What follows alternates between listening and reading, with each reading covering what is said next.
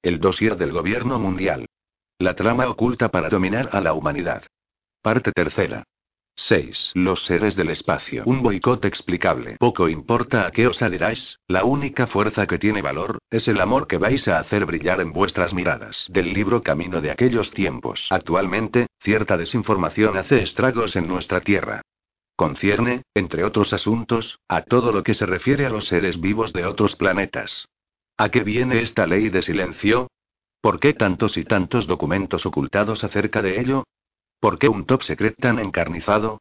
Nosotros no somos los únicos seres pensantes en el universo ni los únicos inteligentes.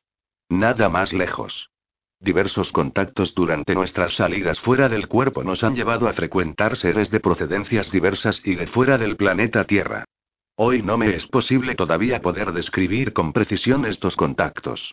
Estos seres no desean que se haga de inmediato, pero yo no desespero de tener un día la suerte de escribir sobre ello, de lo que hemos podido vivir en esos planos, ya no considerados espacios para después de la vida, sino de otra vida. Sin duda se trata de otras formas de vida que poseen una inteligencia y una manera de ser que nosotros no podemos ni siquiera suponer. Para todos aquellos que han visto la Guerra de las Galaxias, podemos afirmar que los extraños personajes encontrados por Luke Skywalker en un bar del espacio tienen un físico que puede parecernos tan deforme como el nuestro a ellos. Solo es una cuestión de mirada, y tanto en esa película como en la de Ed pude escuchar a la salida del cine reflexiones de niños de este tipo. Que uno sea diferente a nosotros, no significa que no podamos amarle, y yo he amado.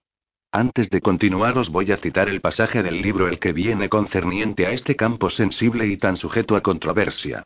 Se trata de un pasaje revivido por nosotros dos en los anales acásicos. Uno de los civiles que camina delante de vosotros no es otro que el presidente de los Estados Unidos de América de la época, de Eisenhower, anuncia la voz del gran ser rubio. No es la primera vez que viene a estos lugares. Sabed que estáis en el subsuelo de una base militar. De hecho, se trata casi de una ciudad subterránea construida con fondos públicos hábilmente desviados por el mismo gobierno americano.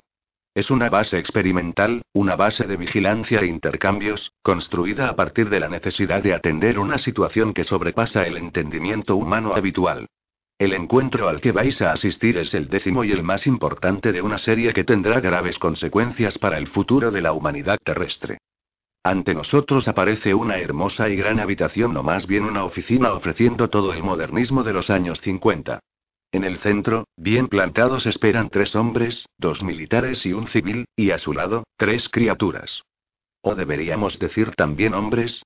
Estos seres son de pequeña estatura, como niños de entre 8 a 10 años. Sus cuerpos están totalmente cubiertos de un pelaje gris y corto, sus ojos son pequeños y vivaces, sus narices casi inexistentes y sus bocas excesivamente finas. La voz que nos acompaña continúa en estos términos. Estos seres no actúan según los principios de la actual conciencia humana. Actúan esencialmente bajo el efecto de una conciencia colectiva que les empuja a inquirir en su propio provecho, su propia expansión más allá de lo que podríais llamar un estado de alma. Y. ¿Por qué están aquí? Vienen de un mundo excesivamente lejano al vuestro. Varios años luz os separan.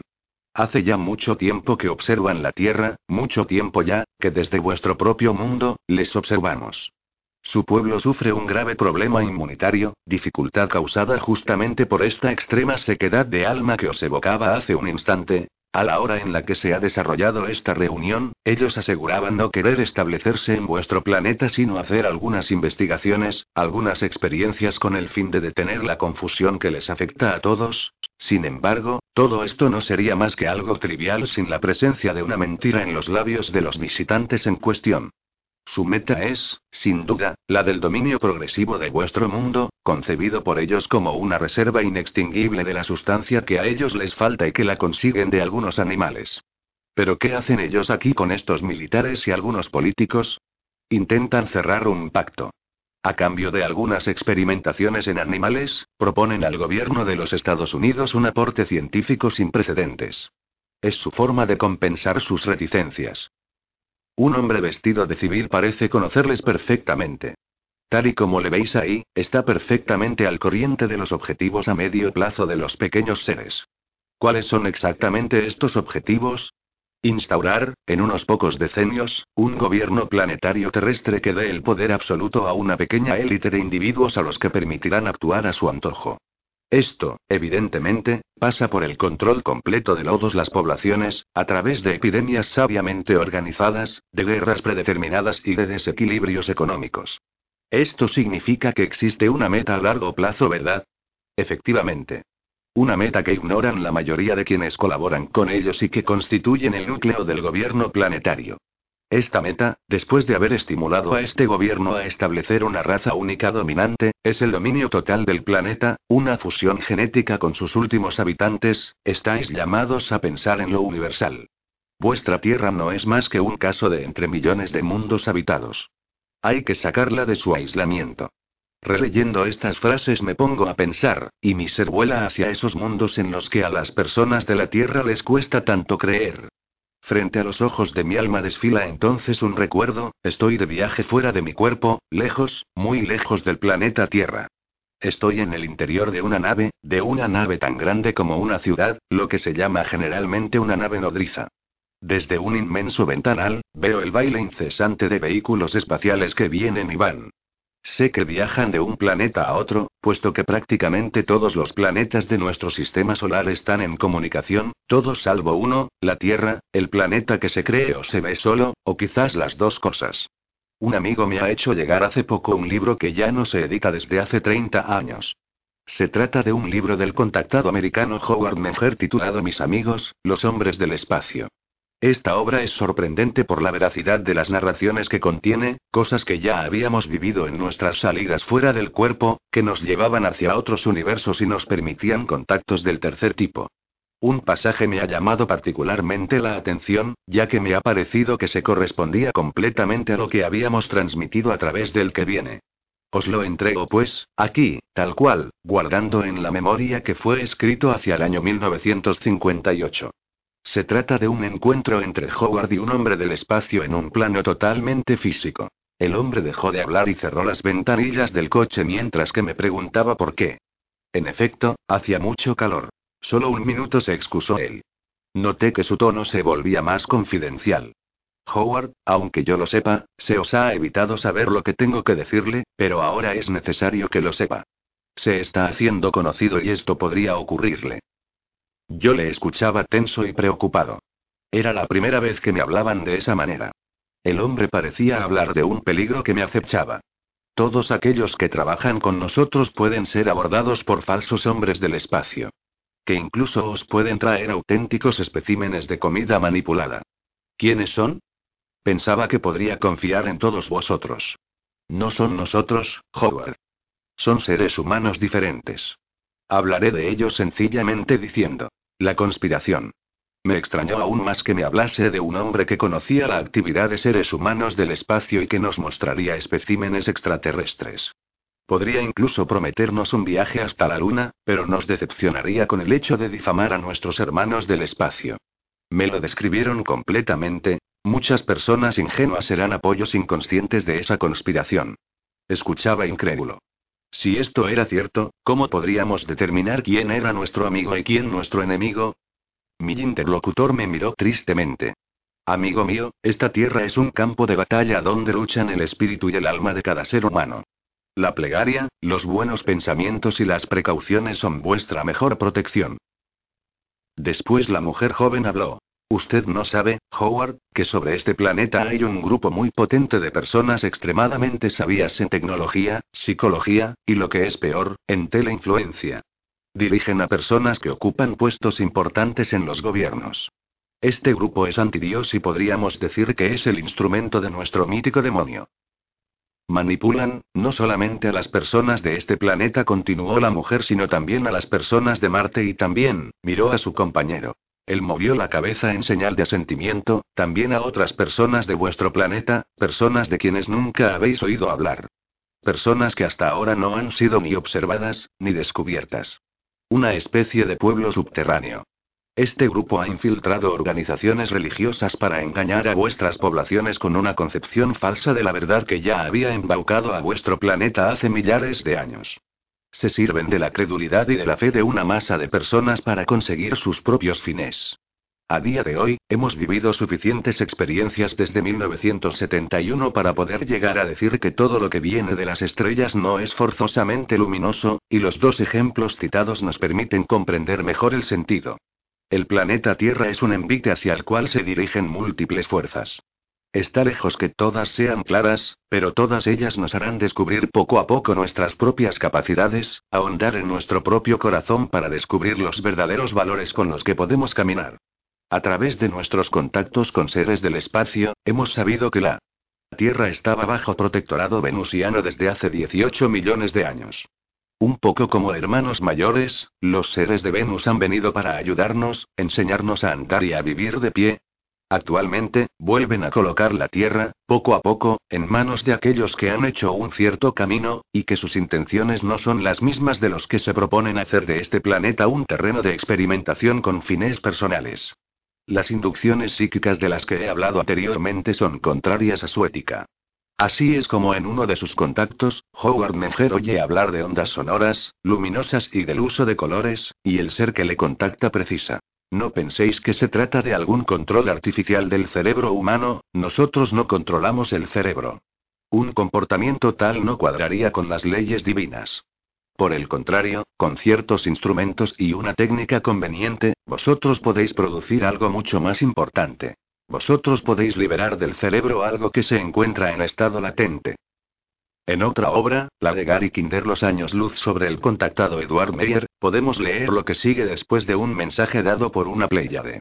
Existe un orden en este universo en el que las civilizaciones avanzadas enseñan a las que lo están menos. La evolución espiritual debe ir a la par con el progreso tecnológico, no somos ni misioneros ni instructores, pero intentamos mantener el orden en todas las regiones del espacio, este mismo E. Meyer pudo tomar numerosas fotos de naves. Evidentemente, muchos han pensado de inmediato en trucos fáciles de realizar en este campo. Un periodista fotógrafo le visitó con el fin de desenmascarar una eventual falacia, habiendo efectuado él mismo numerosos montajes en una habitación oscura yuxtaponiendo caras y cuerpos para darles una apariencia de realidad. Esto es lo que dice. Conozco la técnica, decía él. Para que un montaje parezca real es necesario tener un fondo negro. La mayoría de las fotografías tomadas por Meyer, de entre centenares, muestran las naves sobre un fondo de cielo azul y claro. Algunas veces hay nubes blancas. Harold tomó una de las fotografías como ejemplo. Yo no sabría cómo hacer esto, Harold se deslizó un día hasta el despacho de Meyer que estaba cerrado con llave. Buscó en los cajones y cajas, en las estanterías, en de indicios de modelos reducidos o de películas que podrían haber demostrado que Meyer había fabricado esas fotografías. No encontró nada. En Mensajeros del Alba, en el que el autor entra en contacto con los pleyadianos, podemos leer lo siguiente en lo que se refiere a un tema que aceptamos muy fácilmente. La última tiranía en una sociedad no es el control a través de la ley marcial.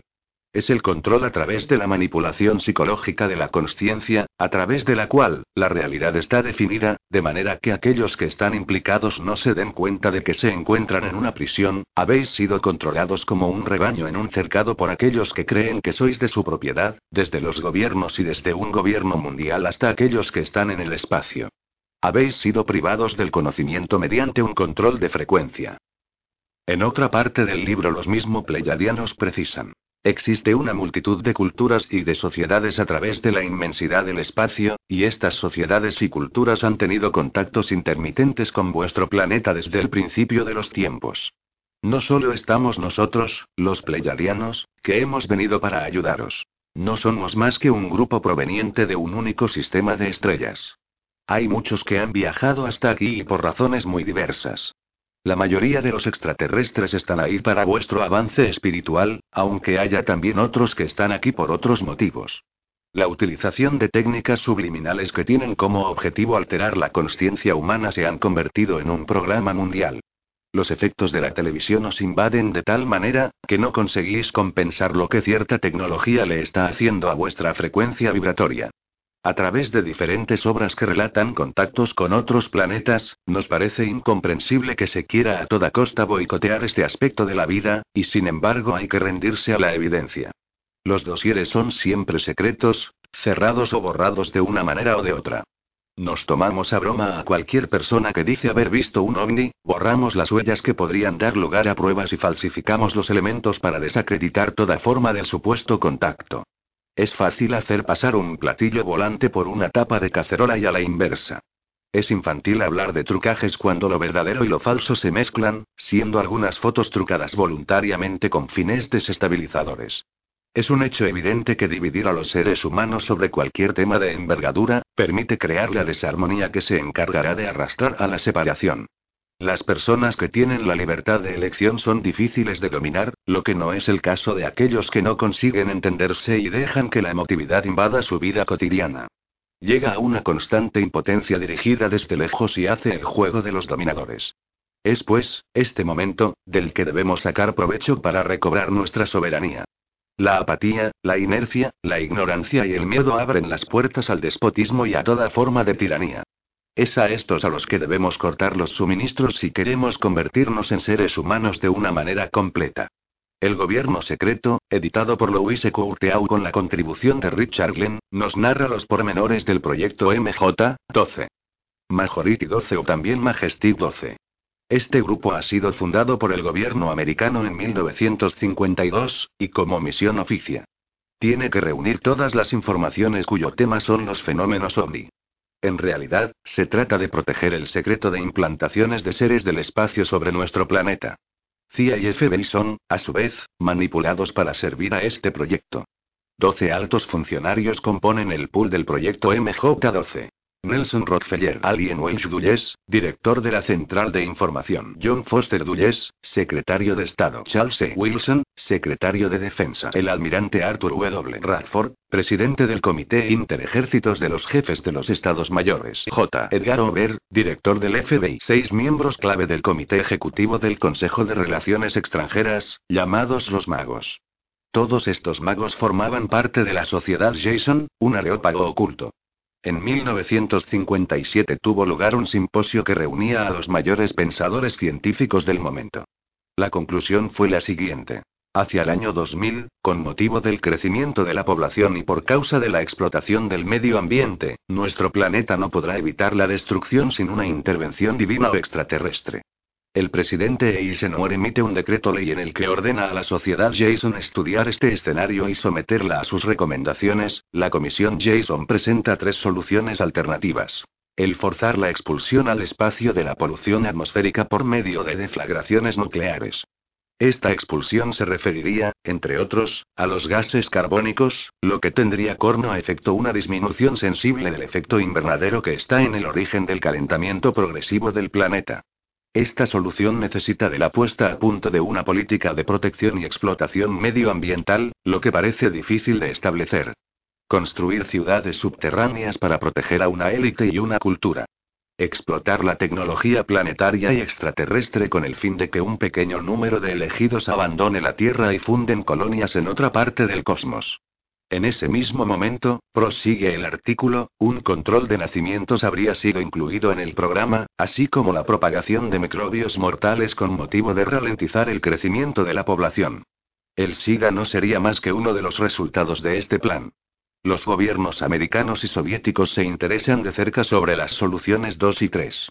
Así, en 1959, la Sociedad Rand organiza un simposio acerca de las construcciones subterráneas a gran profundidad, sociedad que tiene la posibilidad de construir inmensos corredores para albergar eventuales ciudades. Los dirigentes entendieron que uno de los mejores medios para dirigir los proyectos clandestinos unidos a los seres del espacio consistía en acaparar el mercado negro de estupefacientes. George Bush, entonces PDG de la Sociedad Petrolera Tejana Zapata, fue elegido para participar en el tráfico.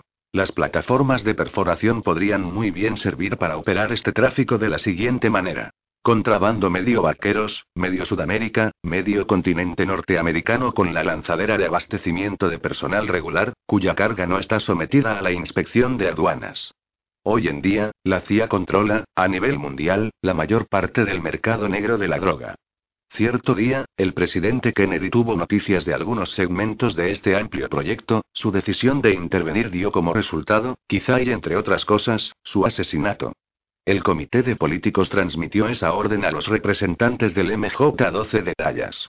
William Green, el conductor de la limusina presidencial y agente de los servicios secretos, habría sido el asesino del presidente, ese 22 de noviembre de 1963. He aquí, íntegro, un extracto del documento titulado El Gobierno Secreto.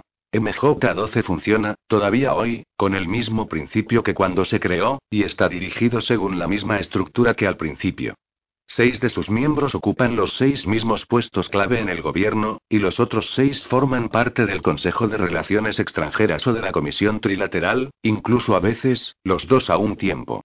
La agencia que coordina todos los servicios de información, es aquella que el público conoce bajo el nombre de Senior Interagency Group, ANIUNAME for MJ, 12, barra Grupo Superior de Interagencias SID. El Consejo de Relaciones Extranjeras y su retoño, la Comisión Trilateral, poseen el control de los Estados Unidos. A la manera de sus homólogos extranjeros, informan de sus decisiones a los Bilderbergers. Desde la Segunda Guerra, casi todos los altos funcionarios de gobierno y del ejército, incluidos los presidentes mismos, forman parte de uno u otro organismo, y todos los miembros de la Comisión Trilateral forman parte o ya han formado parte del Consejo de Relaciones Extranjeras. Son, pues, los Bilderbergers, el Consejo de Relaciones Extranjeras y la Comisión Trilateral, quienes constituyen el núcleo del gobierno secreto. Ellos dirigen el país por mediación de Majority 12. En un artículo extraordinario de junio de 1992 titulado La Luna Sala de Espera podemos leer relación de casos extraños y misterios. En la primavera del año 75, un buen número de los sabios más importantes, se reunieron muy discretamente en Inglaterra. El tema hacía este encuentro. La existencia de extraterrestres, la Luna y las misiones espaciales. Estaba presente Joachim Kuetner quien participó en los programas lunares de la NASA. Contó, de una manera muy exacta, lo que ocurre en la Luna, lo que vieron los astronautas. Actualmente, sabemos que el dossier de la NASA incluye alrededor de 14.000 fotos de la Luna. Esta es la cifra dada por este organismo y estamos convencidos que es mucho más importante que esto. En el transcurso de una conferencia de prensa, el Dr. Farouk Elbaz, profesor de geología de astronautas, declaró: en la Luna existen torres más elevadas que la más alta de las construcciones terrestres, hay que saber que todas las conversaciones entre los astronautas fueron grabadas, ¿qué pasó con esas cintas? Sin duda, fueron clasificadas como secreto de defensa, pero hay filtraciones que prueban su existencia real. ¿Por qué los astronautas eran puestos en cuarentena en cuanto volvían de las misiones lunares? Con el fin de evitar una posible contaminación.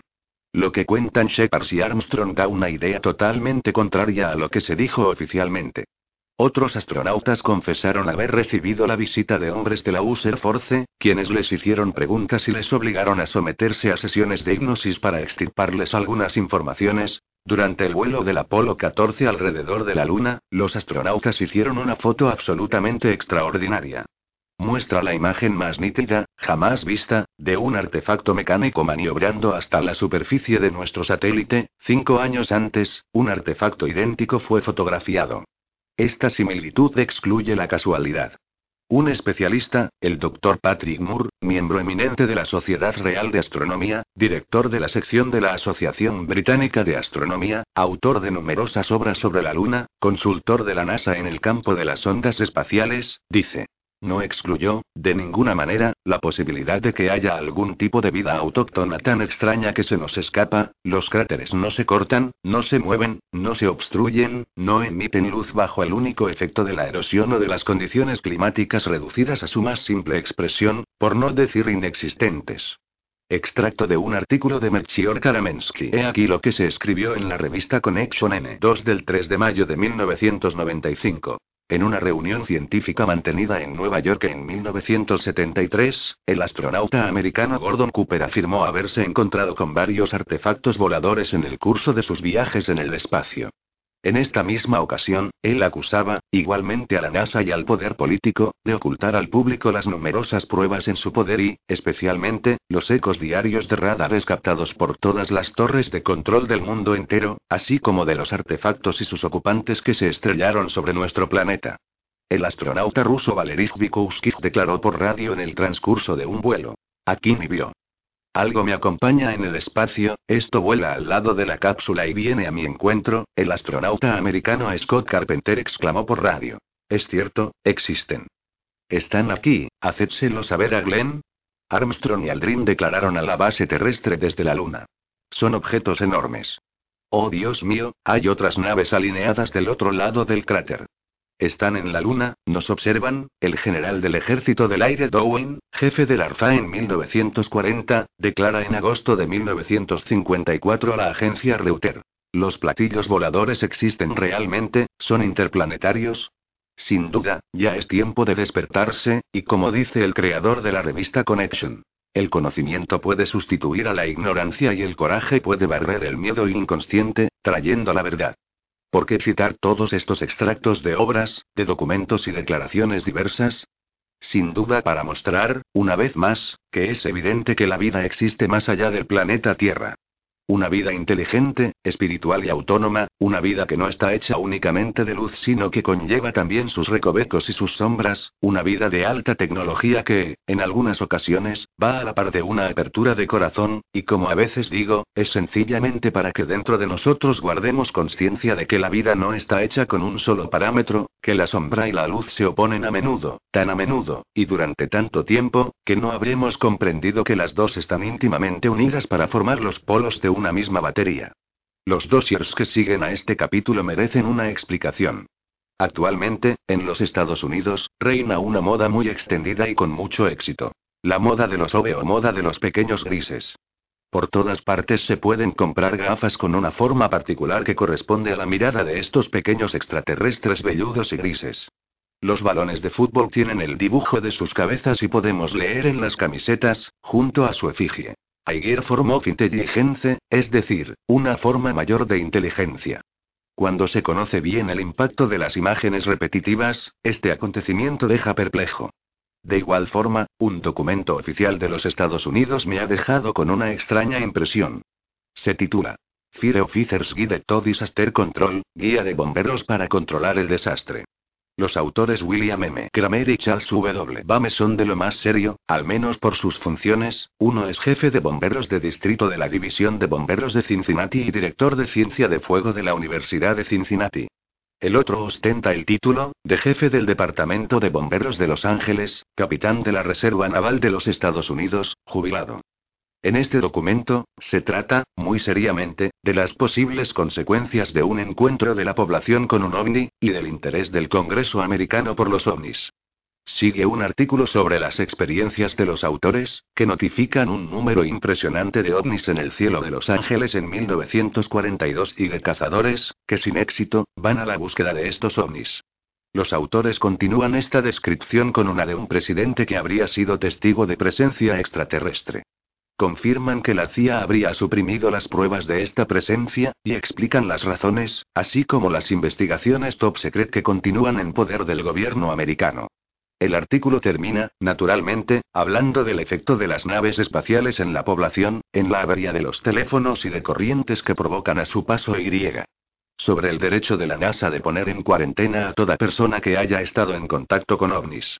Entonces, me diréis, ¿por qué tomar tantas medidas, si todo esto no es más que una eventualidad en un escenario y con unos actores simplemente pertenecientes al ámbito de lo imaginario? Dosier, Los seres del espacio. Acerca de los es extracto de la obra Los mensajeros del alba. ¿Quiénes son estos seres que han llegado y han hecho añicos los planes originarios para la Tierra? ¿Quiénes son estos seres del espacio a los que nos referimos a veces como las camisetas negras? Conservad una actitud benévola cuando habláis de fuerzas de la oscuridad. No habléis de ellos como si fuesen malos. Comprended, sencillamente, que están mal informados y que crean sistemas fundados en la ignorancia, porque esta es la manera en la que ellos creen deben funcionar. Han combatido en una determinada época y ellos mismos se han separado del conocimiento, de manera que, ahora, se agarran desesperadamente a su saber actual y a la vida tal como ha evolucionado para ellos. Se trata de una vida fundada en el miedo, de una vida que no es testigo de ningún respeto por las otras vidas, de una vida que utiliza a las otras formas de vida. ¿Quiénes son estos seres? Son los reptiles. Estos seres del espacio son mitad humanos, mitad reptiles. Les llamamos los Litsies uno ya que nos gusta darle a todo esto un tono un poco menos emotivo, un poco más humorístico, para que no os los toméis demasiado en serio y que no os acostumbréis tanto. Viene del igual lagarto. No estamos aquí para asustaros, estamos aquí para informaros. Ya sabéis todo esto y, cuanto más aprendéis sobre vuestra historia, será más posible que algunos de entre vosotros tengáis acceso a recuerdos reptiles.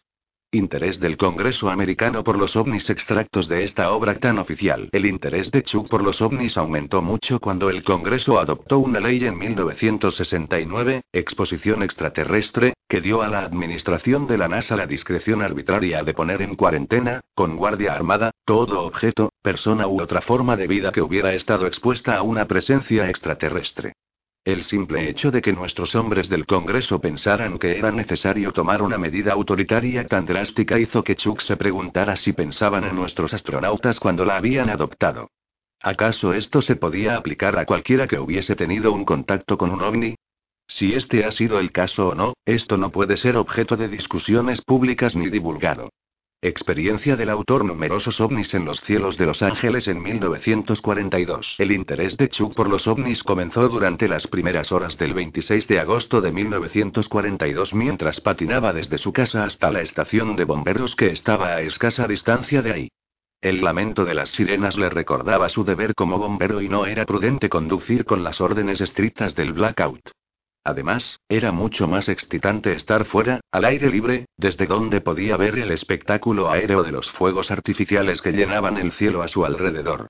Pocos eran los residentes de los Estados Unidos que habían podido ver una invasión real o imaginaria de ovnis, como la que se produjo y que se llamó la incursión aérea de Los Ángeles de 1942. El ejército anunció el acercamiento de aviones enemigos y el sistema de detección de incursiones aéreas de la ciudad se accionó por vez primera durante la Segunda Guerra Mundial. La defensa de este ataque se describe en términos dramáticos en el párrafo de apertura de este capítulo. Continuación de la descripción, pero ¿qué clase de enemigo había sido perseguido? Nadie lo supo jamás. Lo único que vieron los bomberos en el cielo fueron 15 o 20 cosas en movimiento que parecían cambiar de dirección muy rápidamente sin que, aparentemente, los estallidos de los obuses explosionando a su alrededor les afectasen. Los rumores según los cuales una de entre ellas había sido alcanzada y destruida nunca fueron verificados, y la explicación de que los invasores que zigzagueaban eran globos de la meteorología nunca se tomó en serio. De entre todos estos acontecimientos, este episodio inolvidable despertó en Chuck un interés creciente por los ovnis, compitiendo con sus intereses profesionales por la ley y la lucha contra el fuego. El hecho de que más tarde fuera uno de los que había visto ovnis en pleno vuelo, autentificados por los radares del aeropuerto, acrecentó su interés. Información de fondo sobre los ovnis sin intención de intentar probar o desaprobar la autenticidad de numerosos contactos con los ovnis expuestos por testigos totalmente creíbles, como los pilotos militares o de líneas comerciales, astronautas, oficiales de policía, bomberos, miembros del Congreso, e incluso, el presidente americano. Este capítulo presentará una breve historia y la naturaleza de los ovnis, así como de sus presuntos ocupantes, sus apariciones, que se extienden por todo el globo terráqueo desde los tiempos antiguos, su apariencia, su forma de propulsión y sus posibles motivos por continuar con su reconocimiento. Astronautas, testigos de ovnis en 1974, más de una veintena de astronautas vieron e hicieron fotos de ovnis durante sus vuelos más allá de la atmósfera terrestre. En la misión del Apolo 11, que culminó con el primer paso sobre la Luna, los astronautas Neil Armstrong, Edwin Aldrin y Michael Collins informaron haber visto, durante la primera mitad de su vuelo hacia la Luna, lo que parecía ser un ovni. Existen otras apariciones contadas por astronautas americanos y soviéticos. El 11 de noviembre de 1966, los astronautas de Géminis 12 Jim Lovell y Edwin Aldrin, dijeron que habían visto cuatro ovnis unidos y el 12 de octubre de 1964, tres astronautas rusos a bordo del Voskhod narraron que habían sido rodeados por una formación de objetos con forma de discos que se desplazaban muy rápidamente. La CIA ha suprimido pruebas de la presencia de ovnis porque el secreto, del libro OVNIS en América, de Jimmy Carol Lorenzo. Ellos acusan a la CIA de haber estado estrechamente implicada en la recopilación y la supresión de informaciones sobre los ovnis. Los testigos del fenómeno han sido corrompidos, amenazados y reprimidos por la CIA, que quería tener pruebas válidas solo para ella. Una de las razones dadas, es que los servicios de información militares podían ver a los ovnis como herramientas de un enemigo potencial conocido o no.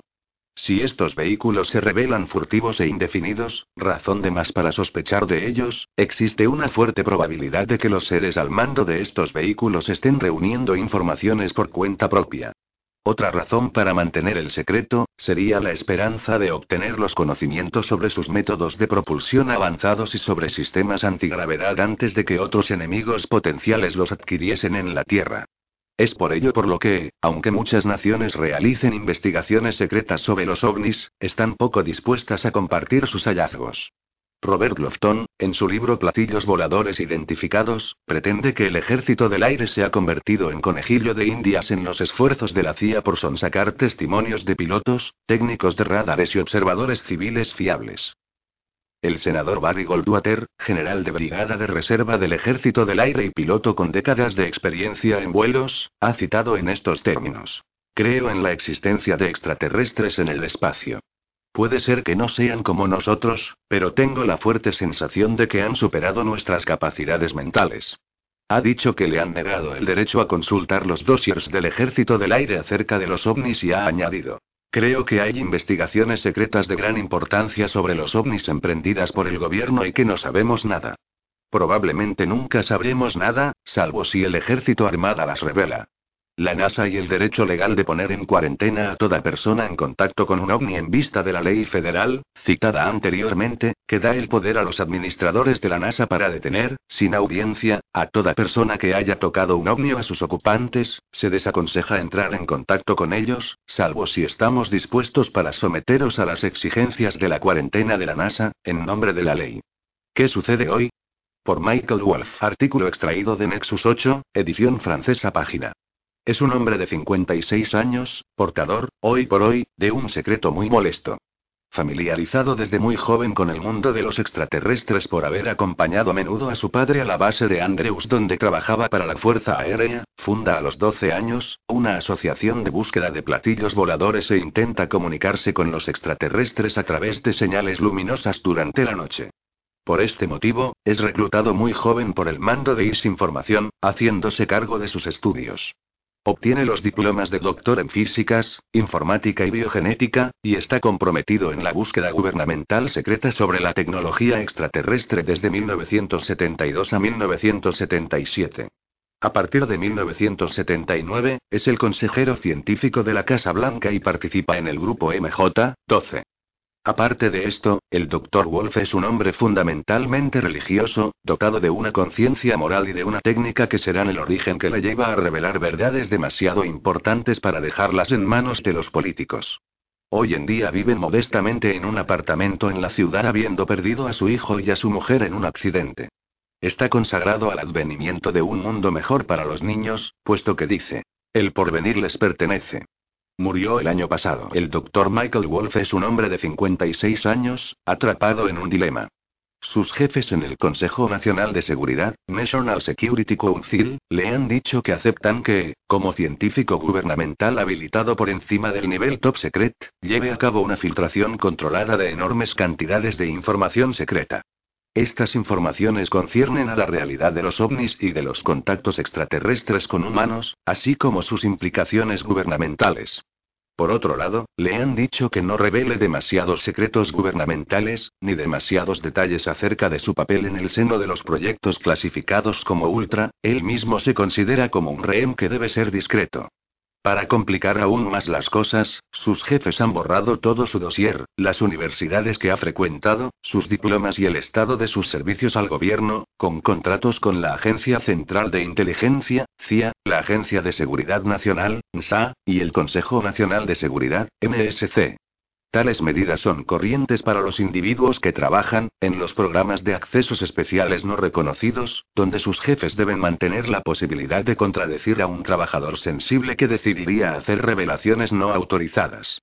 Además, el juramento de seguridad nacional, que Wolf tuvo que firmar, le prohibía publicar papeles en las revistas científicas sobre sus investigaciones no clasificadas. Como consecuencia, el Dr. Wolf apenas puede demostrar que existe. Pero, como es un hombre valiente, Wolf decide, no obstante, continuar desvelando secretos hasta que sus superiores le digan que pare. América y el mundo han tenido suerte de que tomase esta decisión, barra, Wolf cuenta que el gobierno ha dirigido y pagado su impresionante educación porque vieron que tenía una buena relación con los ETS y porque era el mejor estudiante que jamás habían visto sus profesores. El doctor Michael Wolf sirvió durante la guerra de Vietnam como coronel del Ejército del Aire, piloto y cirujano de vuelo, y como oficial del Cuerpo de Información para la CIA y la ANSA. Afirma haber obtenido los diplomas siguientes. Doctor en Neurología, PhD en Física Teórica, SCD en Informática, JD en Derecho, MS sobre las influencias electromagnéticas sobre los organismos, y BS en Biogenética. Profundamente budista, Wolf reconoce, igualmente, las verdades esenciales del Islam, del cristianismo, del judaísmo, de la espiritualidad americana, de la India, y de otras tradiciones espirituales importantes. Su koan seminal personal es. La verdad es una mentira que debe todavía está por revelar. De 1972 a 1977 el Dr. Wolf fue contratado en la investigación secreta gubernamental sobre la tecnología extraterrestre. Me he encontrado con seres extraterrestres todos los días en mi trabajo y he compartido mi comida con ellos, mientras hacía una investigación altamente clasificada en los laboratorios de investigaciones subterráneas. Los Zetas, NDLT, los Edge venidos de Zeta Reticulum, trabajan en las instalaciones subterráneas, como lo ha pedido el gobierno americano. No son los Edge quienes rompen los tratados entre los Zetas y el gobierno americano, todo lo contrario, es el gobierno quien no ha respetado los tratados maltratando a los Edge y disparando a los ovnis. Existen, de hecho, algunos Edge prisioneros. Los científicos del gobierno han descubierto que los Edge no pueden desmaterializarse y tampoco escapar si hay un campo electromagnético enormemente potente alrededor de ellos. El Dr. Wolf hizo este comentario. Algunos, en el gobierno, quieren mejores relaciones diplomáticas con los ETS, pero otros de entre los militares, quieren abatirles. Esto resulta irónico, dice Wolf, porque la tecnología SD, Guerra de las Galaxias, ha sido entregada al gobierno por los ETS. Los laboratorios en los que ha trabajado incluyen S4, cerca del ángulo noroeste de la zona de ensayo de Nevada, cerca del Área 51, donde vivió durante un tiempo, los laboratorios de la Foreign Technology Division, División Extranjera de Tecnología, en la base del Ejército del Aire de Woodrick Patterson, Dayton, Orio, y el laboratorio de Dulce, cerca de la frontera con Nuevo México y Colorado. Wolf dice que es igualmente consciente de que los extraterrestres trabajan con los científicos del gobierno en la base de la Fuerza Aérea de Edwards, en California, en un laboratorio situado a una gran profundidad bajo Aistar Butte.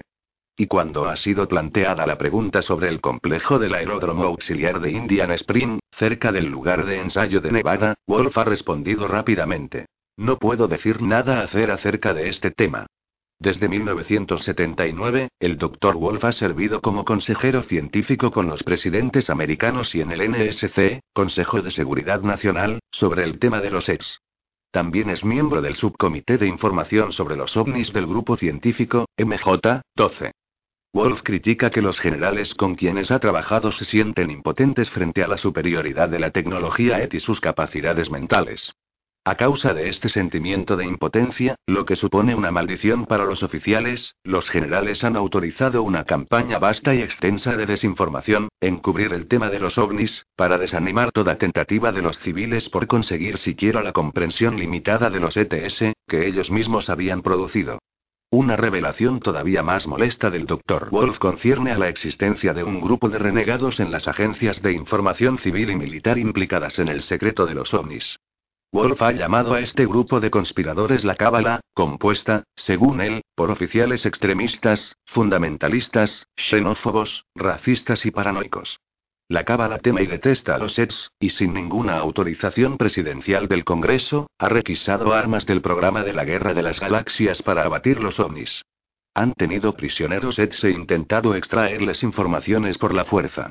Un oficial militar de alto rango, que es considerado como un amigo por la Cábala pero que en el fondo la detesta, da informaciones sobre las actividades y el planning de la Cábala al Dr. Wolf. La Cábala controla algunos ufólogos muy conocidos. Wolf dice que el director de una de las principales organizaciones de urología y civiles está hasta el cuello en la Cábala. Y añade que otro ufólogo en Canadá ha sido pagado para atacar a otros ufólogos, barra, al utilizar la información conseguida a través de su trabajo en la investigación genética, el Dr. Wolf revela que el genoma humano AJ ha sido cartografiado secretamente por entero por científicos del gobierno, esto contradice los comunicados de prensa actuales del gobierno que dan como fecha mínima el próximo siglo para su consecución. Dice haber encontrado un gen marcador extraterrestre en algunas muestras genéticas humanas, pero que otros humanos no tienen estos genes marcadores X. Además, dice, he encontrado genes de secuencias genéticas X sin código en mi propio material genético, más que los que tienen los in-betweens. In-betweens intermediarios, es el término que utiliza Wolf para los humanos que tienen un genoma híbrido ET humano, consecuencia de la intervención ET en el material reproductivo de sus parientes antes de su nacimiento. Wolf ha revelado, igualmente, que ha estado implicado en un proyecto de investigación en el que los científicos del gobierno han creado híbridos humanos ET con la tentativa de copiar el carácter genético ET. Explica que la recuperación de tejidos de mutilaciones de ganado está hecha para preparar organelas que podrían adaptarse al cuerpo humano y servirían para filtrar partículas que nos matan a medida que solucionamos nuestro planeta. Dice. Los Inbetwens nos ayudarán y traerán estas organelas. Los Eds tienen igualmente otras preocupaciones. Han hablado de Dios y de la muerte con Wolf. Y han señalado que todos los mundos están conectados. Una bomba atómica como Hiroshima puede afectar a millones de culturas en la galaxia. También le han dicho, el pensamiento es energía, no se para en una barrera galáctica, sino que es recibida en otros mundos. A partir de lo que ha conocido, Wolf dice, estamos en una encrucijada. La cuestión es la de poder dar un futuro viable a nuestros hijos. También dice, los humanos empiezan a cambiar, a evolucionar, y buscan raíces espirituales. Dios significa mucho más de lo que las gentes pueden obtener de la Iglesia. Un cuarto proyecto ultra secreto, mencionado en el libro de Wolf, es un proyecto del Ministerio de Defensa refiriéndose al clonaje humano. Su meta es la de crear al soldado perfecto que obedecería sin hacer preguntas. El general Bunting estaba a cargo de este proyecto. El resultado ha sido inesperado. El clon ha nacido con un sentido moral y el conocimiento intuitivo de que la vida es sagrada. Wolf dice que cuando el clon ha desobedecido a la orden de matar un perro inocente, el oficial del proyecto ha ordenado que sea eliminado. Wolf juzgó que el clon tenía un alma. Así, que en vez de destruirlo, hizo explotar la construcción en la que se encontraba el clon y le ayudó a escapar. El Dr. Wolf describe diversas razas de extraterrestres. Una de ellas tiene la piel naranja, una cabeza muy grande y grandes ojos negros sin iris ni blanco, y seis dedos en las manos. Una disección ha revelado que su cerebro posee cuatro lóbulos, que tienen nervios y globos oculares diferentes, y un sistema digestivo de aspecto esponjoso. El cerebro de estos Eds está más desarrollado y conectado, y no es de cuerpo calloso. El Dr. Wolf observa igualmente. Los extraterrestres comen vegetales, champiñones y tienen algunas necesidades específicas. Absorben la energía que proviene del aire y algunas partículas. No absorben suficiente agua como para tener la necesidad de evacuarla. La digieren completamente. Dice que las muestras de tejido conseguidas cuando se mutiló el ganado no están vinculadas a la clonación, sino que más bien, sirven para conseguir elementos nutritivos para los fetos híbridos creados por los ETS, y observa que el fluido embrionario contiene un agente contra el rechazo. Es consciente, igualmente, de que todas las muestras de tejido recogidas en el ganado no están hechas por los ETS. Algunas han sido realizadas por equipos de las fuerzas especiales.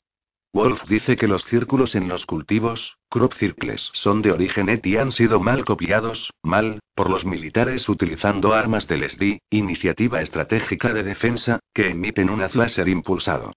Igualmente declara. Con los crop circles hechos por los ET, las plantas seguían vivas y continuaban creciendo, después de haber sido dobladas en formas pictográficas. En los crop circles hechos por las armas del SD, las plantas mueren.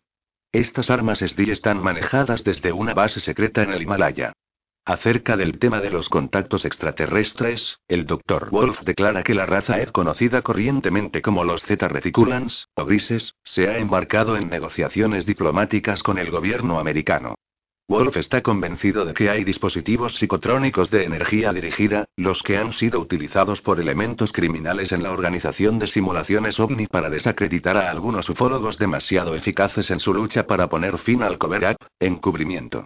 Estos investigadores son en particular el director del Comité for Study of Extraterrestrial Intelligence, Comité para el Estudio de la Inteligencia Extraterrestre, SETI, Steven Greer, doctor en medicina. Su asistente principal, Shari Adamiak. El miembro del Congreso Steve Schiff, quien reclamó los documentos del Ejército del Aire. El coronel de la USAF Steve Wilson, quien reveló su principal proyecto Pounce, la unidad de recuperación de ovnis. El coronel Wilson y Shari Adamiak han muerto de cáncer, y el diputado Schiff ha tenido que poner fin a su carrera política, Ha muerto recientemente de un cáncer de piel.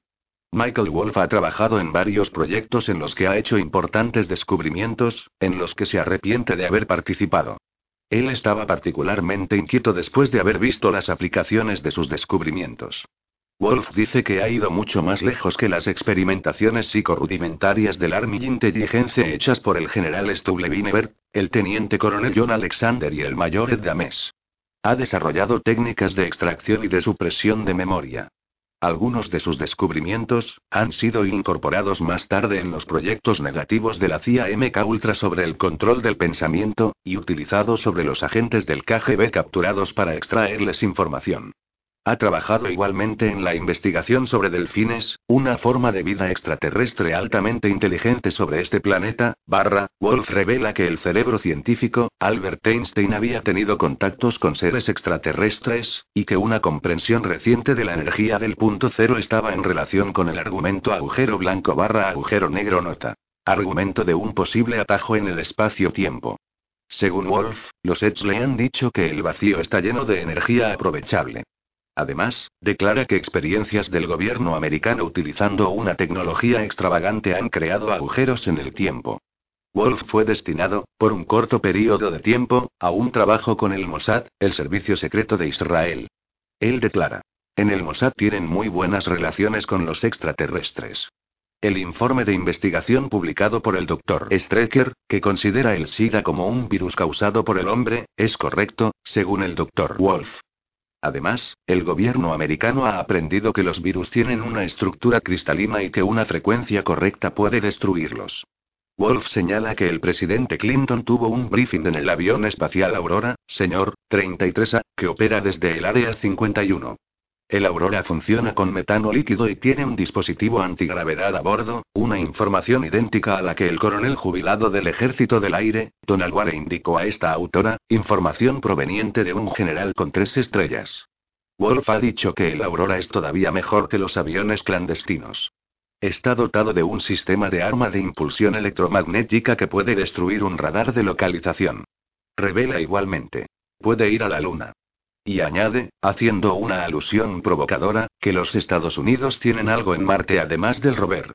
Wolf revela que el gobierno americano trabaja sobre prototipos de discos antigravedad extraterrestres. Dice que los extraterrestres atraviesan la galaxia por la manipulación del espacio-tiempo para trazar el destino hacia ellos. El tiempo se reduce a cero y la aceleración es aumentada hasta el infinito. También, dice, que los militares hacen experimentos en los que el piloto dirige un avión de última generación a través de un proceso mental. Científicos del gobierno han descubierto que algunos ovnis son vehículos vivos que pueden dividirse y reformarse. Estos vehículos vivos responden también, aparentemente, a las órdenes del pensamiento.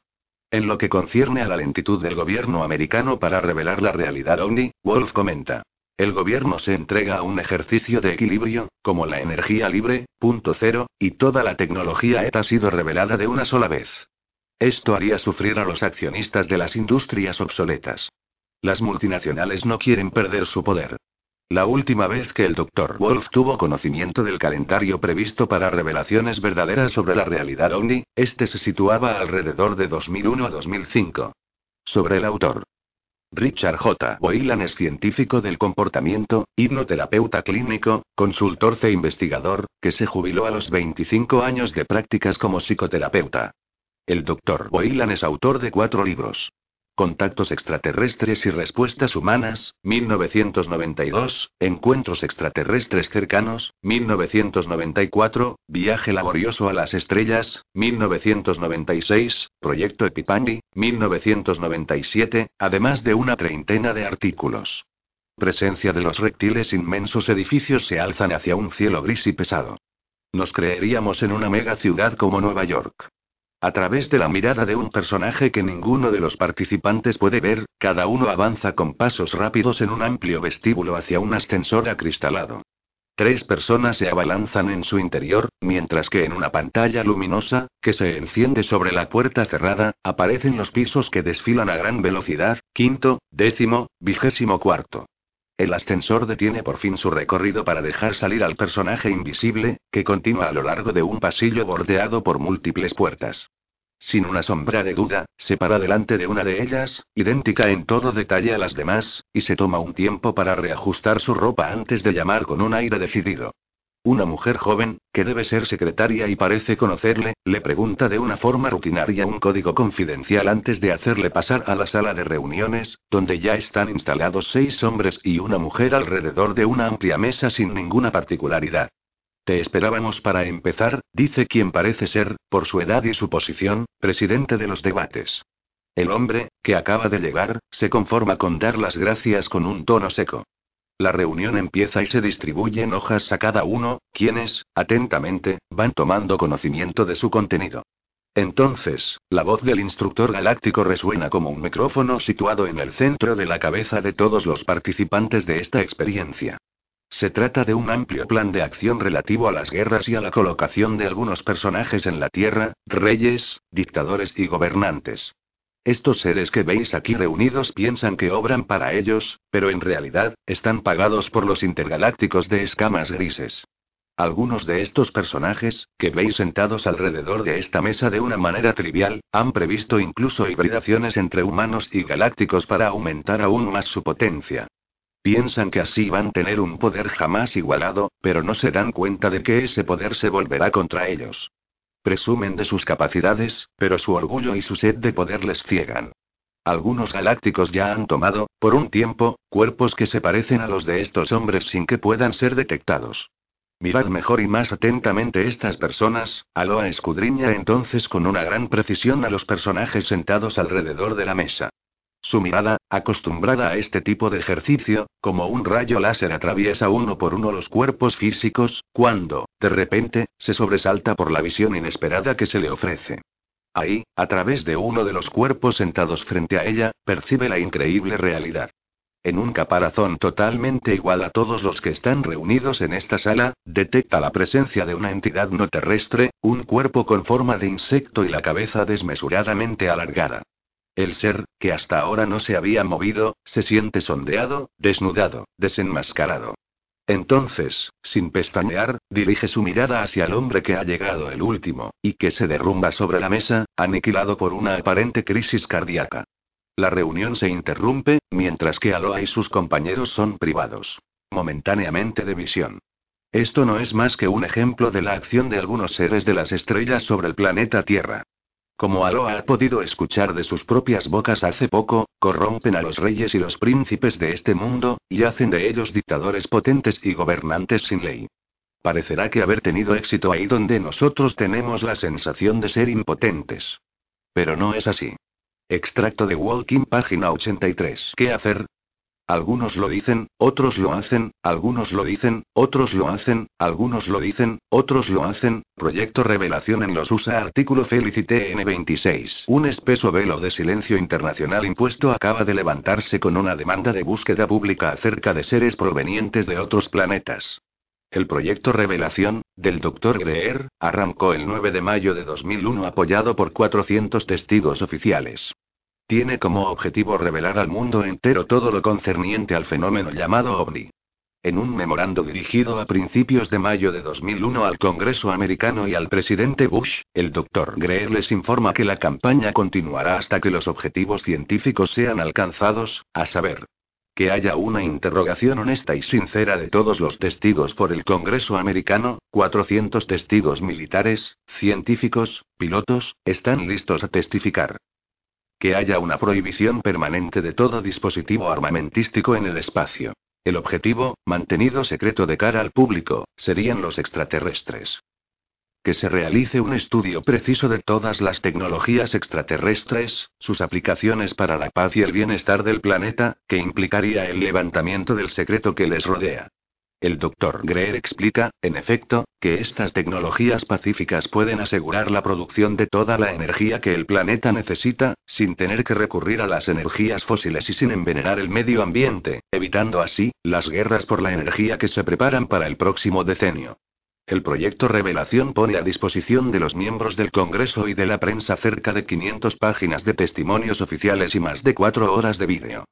Se han presentado multitud de informaciones, especialmente la existencia de 57 especies o razas extraterrestres humanoides catalogadas y clasificadas desde 1989 por los científicos militares, y la revelación de que algunos de estos extraterrestres son, hasta tal punto parecidos a los humanos, que se encuentran entre nosotros desde hace mucho tiempo sin que hayamos tenido conciencia de ello.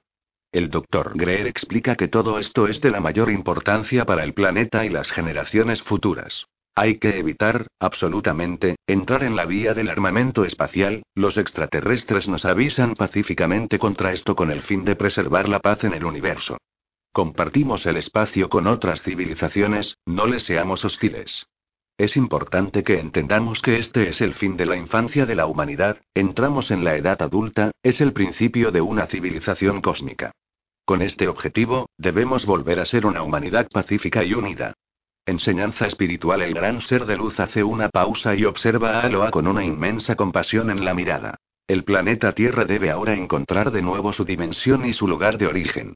Cada uno está capacitado para ayudarle, si acepta en él no generar más excusas por evitarlo o quedarse como espectador. Esto no significa, de ninguna manera, agotarse en sus actos y en dones, sino sencillamente, suprimir de su alma la torpeza, la dispersión, debidas a preocupaciones mínimas, los miedos, las dudas y la vulgarización de todo, y que son su enmohecimiento principal. Que la fuerza de la vida habite en cada uno, extracto de Walking, página 189. La sombra al servicio de la luz hace 18 millones de años, aceptamos y deseamos ayudar al planeta azul en su evolución. Esta tierra tenía en ella misma tales posibilidades, un potencial tan amplio, que tuvimos como meta estar a su lado, como si fuera una hermana más joven. Con este objetivo, algunos de los nuestros han tomado lugar en una región aislada, la que está más al norte de vuestro planeta, con el fin de transmitir una energía y también un saber, capaces de despertar poco a poco a los seres que vivían en este planeta. Sabíamos, entonces, que lo que llamáis briznas de Agn, que os permiten comunicar con todos los planos y todas las memorias en el interior y en el exterior vuestro, serían despertadas progresivamente, dependiendo de la apertura de vuestras puertas interiores.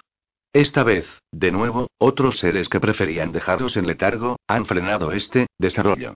Debéis saber, sencillamente, que nunca intervenimos forzando las puertas. Es esencial para nosotros proponer cambios y no inducir de manera más apremiante estos cambios. Algunos seres de las galaxias, según vuestra progresión, tenían entonces como objetivo ocupar un planeta rico y utilizar a sus habitantes para su propio desarrollo y servicio. Nuestras tecnologías avanzadas nos permitían, entonces, y hoy todavía más, conocer los pensamientos de los hombres, de transformarlos, de reemplazarlos con la ayuda de ciertas imágenes que tocarían partes muy precisas del cerebro, especialmente, con la ayuda de sonidos. Se creó entonces una escisión en nuestros mundos, entre los partidarios de métodos inductivos y aquellos que basaban la evolución sobre un avance más lento pero más sólido, y en donde la libertad sería preservada. Elegimos así ayudar al planeta azul y a sus habitantes según las leyes del libre albedrío. Con este fin, colocamos, en el transcurrir de las épocas, nuestras grandes naves nodrizas sobre lugares propicios para la circulación de la luz y de las energías. Estas naves, parecidas a las que has visitado, están algunas veces imbricadas en puntos de arquitectura sagrada de vuestro planeta, puesto que transmiten una onda beneficiosa y protectora sobre toda una región, barra, algunos de entre vosotros, cada noche, conscientemente o no, salen de sus cuerpos y se reúnen en grupos con los nuestros para enviar vibraciones que ayudan y limpian el exceso de la polución psíquica que ahoga a la Tierra y a sus habitantes. Que sepas, sin embargo, que por mucho que os queramos, y porque os queremos, nunca decidiremos por vosotros vuestro futuro, nunca haremos por vosotros lo que podéis realizar con el coraje de vuestro corazón. Despertad en vosotros la confianza sin ingenuidad. Todo lo que viene de las galaxias no es obligatoriamente positivo, dices a veces, y tienes razón, pero podríamos añadir. Alejad de vosotros el temor y tened confianza, puesto que la sombra está también al servicio de la luz. Actualmente, os encontráis en un punto de extrema importancia, donde debéis dejar ir aquello que os daba seguridad a fin de no ser engullidos por esta seguridad. Dejad vuestros miedos, puesto que, realmente, no tenéis que perder nada esencial. Tened confianza en cada elemento que la vida os ofrece, en cada encuentro, en cada acontecimiento. Todo es querido por vosotros en lo más profundo de vosotros. Cesad de actuar por actuar, de tomar para dar, de juzgar y de juzgaros. Sed. Extracto del libro Alianza, página 77. Dosier. Los campos de concentración. Campos de concentración secretos. Tenemos en nuestro poder informes de primera mano, concernientes a las actividades extranjeras que tienen lugar en regiones aisladas, en tierras de los bosques nacionales de Obregón y de Idaí. Creemos que este mismo tipo de actividades de destrucción acontece también en otros lugares. Destrucción es el término exacto para notificar la completa miseria de superficies de 50 acres y más, por el servicio forestal, o por contratistas privados. Estos terrenos se vacían de todo follaje, piedras o rocas, mayores de una pulgada de diámetro en toda su superficie, y que tengan una profundidad de dos pies. Además, cercados de ocho pies de alto que llegan a la profundidad de cuatro pies bajo el suelo se erigen alrededor de estos perímetros. ¿Con qué nos encontramos detrás de estos cercados? Ostensiblemente, estos cercados están ahí para impedir que los animales alcancen las plantas, puesto que, según los servicios forestales, son lugares que se utilizan para hacer germinar plantas jóvenes. Hay una cierta lógica en todo esto. Sin embargo, el hecho de enterrar el cercado a tal profundidad es inquietante. A la luz de los planes de la administración Bush, es para encarcelar a aquellos que se oponen demasiado a su guerra de banqueros, viene a la mente otra utilización de estos complejos. Los agentes federales ya no se toman la molestia de disimular sus planes para dejar en suspenso la Constitución americana bajo el pretexto de cualquier urgencia, el FEMA ha sido previsto y preparado para aplicar la futura dictadura militar, la inaccesibilidad de estos nuevos complejos unida a la complicidad de los servicios forestales de esconder estos lugares al público, aumenta con fuerza la idea de campos de concentración construidos en tierras públicas. ¿Y por qué no? Las regiones naturales elegidas coinciden insólitamente con los recursos naturales de los que tenemos desesperadamente necesidad. El gobierno federal ha confiscado, a cambio de ligeras compensaciones, propiedades privadas en lugares apartados, y las han transformado en terrenos. Para la caza, los inocentes ciudadanos no pueden ir a estos lugares más que a pie o a caballo, y tienen que acampar de manera primitiva, mientras que ellos, llegan fácilmente a esos cuarteles, en helicópteros. Algunos de entre nosotros, en el pasado, hemos sido contratados por el Servicio Forestal para construir cabañas de troncos redondos en regiones salvajes para los cazadores y los campistas. Sin embargo, desde hace 10 años, los agentes han quemado sistemáticamente las cabañas y centenares de refugios privados en explotaciones mineras legales, forzando prácticamente a la población a abandonar amplias extensiones de tierras públicas. En los últimos años, el gobierno ha obligado a solicitar permisos y pagas impuestos para labores tan sencillas como la de cortar madera para el fuego, las reglamentaciones de caza y de pesca son más respectivas que nunca y en algunos estados, las guardan estas más armados, lo que lleva a confrontaciones inevitables. Tony Blizzard, de Nacional Educator, California. Campos de concentración, 43. El avestruz de febrero contenía un plano de este gulag en expansión. Aunque esta lista y este plano suscitaron un creuno, rabie, este informe no era nuevo. Desde al menos 20 años, bien informados hacen llamamientos de alarma para informar siniestros complots para encarcelar a los disidentes que se oponer, ULO. Planes del sindicato elitista para este nuevo orden mundial totalitario. En efecto, el complot había sido reconocido con la usurpación insidiosa del regionalismo desde los años 60. Desde mayor robo de tierras de la historia que llevaba a UCOS Industrial Global, formaba parte de un Masterland Plan para los Estados Unidos efectuado por una orden ejecutiva implicando a las regiones con recursos de agua, el desplazamiento y el control de las poblaciones, el control de la polución, el marcado de zonas y la utilización de tierras, las leyes de navegación y medioambientales, etc. Verdadera meta oculta de este renacimiento medioambiental es la abolición de la propiedad privada. Esto fue el preludio de un embargo total llevado a cabo por el World Conservation Bank Banco Mundial de Conservación, tal y como el avestruz lo ha relatado. Plano de la página adosada así como la lista, abajo, de las órdenes ejecutivas disponibles para la imposición de una situación de urgencia. Los dos dosieres provienen de los años 70 de Alerta, el difunto general Ta del Valle. Documentos que nos fueron enviados por Merit editor de American Challenge El Reto Americano, hoy cerrado. He intentado comunicarme con Merid Newy, carretera 15, correos 197, Atenas, Alabama 35611, 205, 732, 4386. He sabido de su defunción, acaecida en mayo 93 por lo que se me dijo en el teléfono de Merit.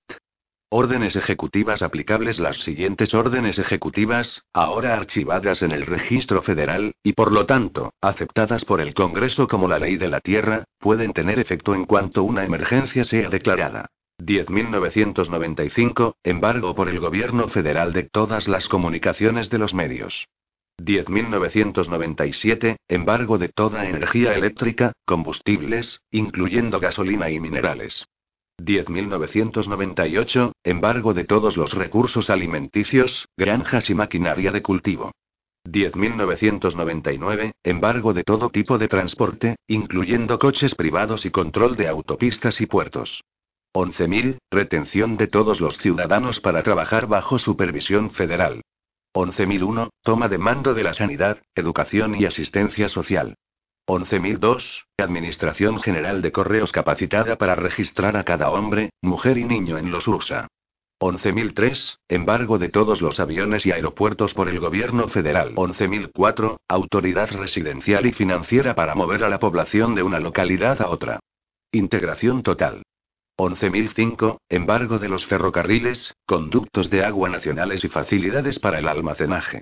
11.051, el director de la Oficina de Planificación de Emergencia autorizado para dar efecto a las órdenes ejecutivas en tiempos de crecimiento de la tensión internacional o crisis financiera. También puede ejecutar algunas funciones adicionales como las que el presidente podría dirigir. El derecho del avestruz barra página 7 barra marzo barra 1990.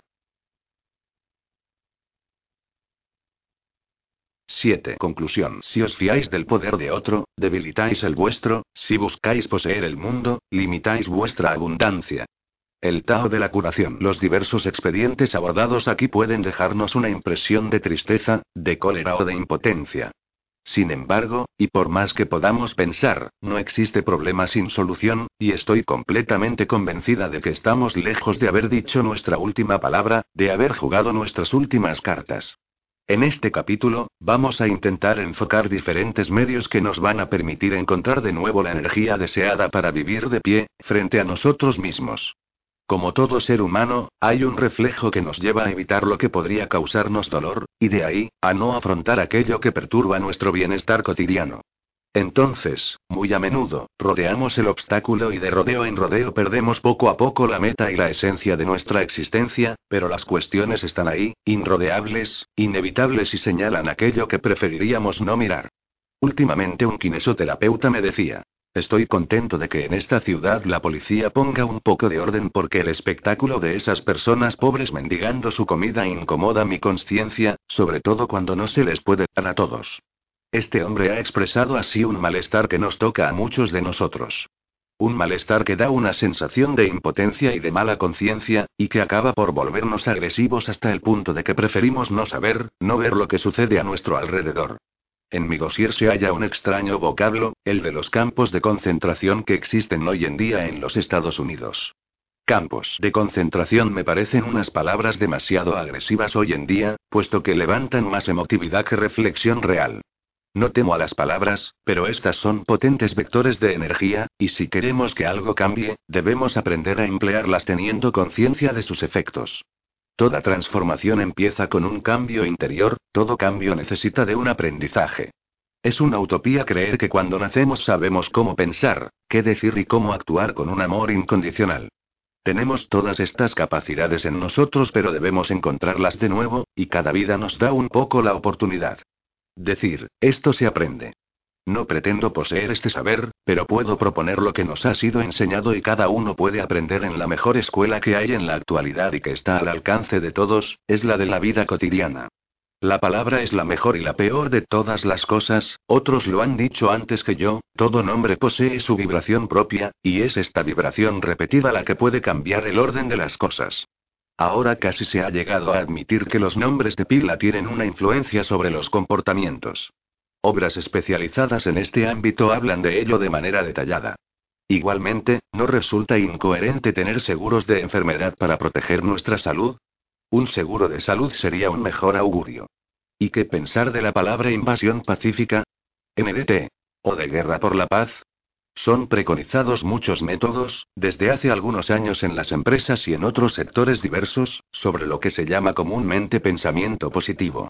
Muchos filósofos, bajo otros términos, tenían desde hace mucho conocimiento de estos hechos, y el famoso método Coe, que consiste, entre otras cosas, en repetir una afirmación hasta que da el resultado esperado, y que es una forma de recuperar el honor en las enseñanzas ancestrales de la India. Cada día pronunciamos miles de palabras, podríamos, pues, con la idea de sanear nuestra aura, llevar nuestra atención a las palabras que empleamos. Tal palabra es portadora de paz, de amor, de alegría, alivia al ser a quien ha sido dirigida, o no es de interés, o incluso inútil.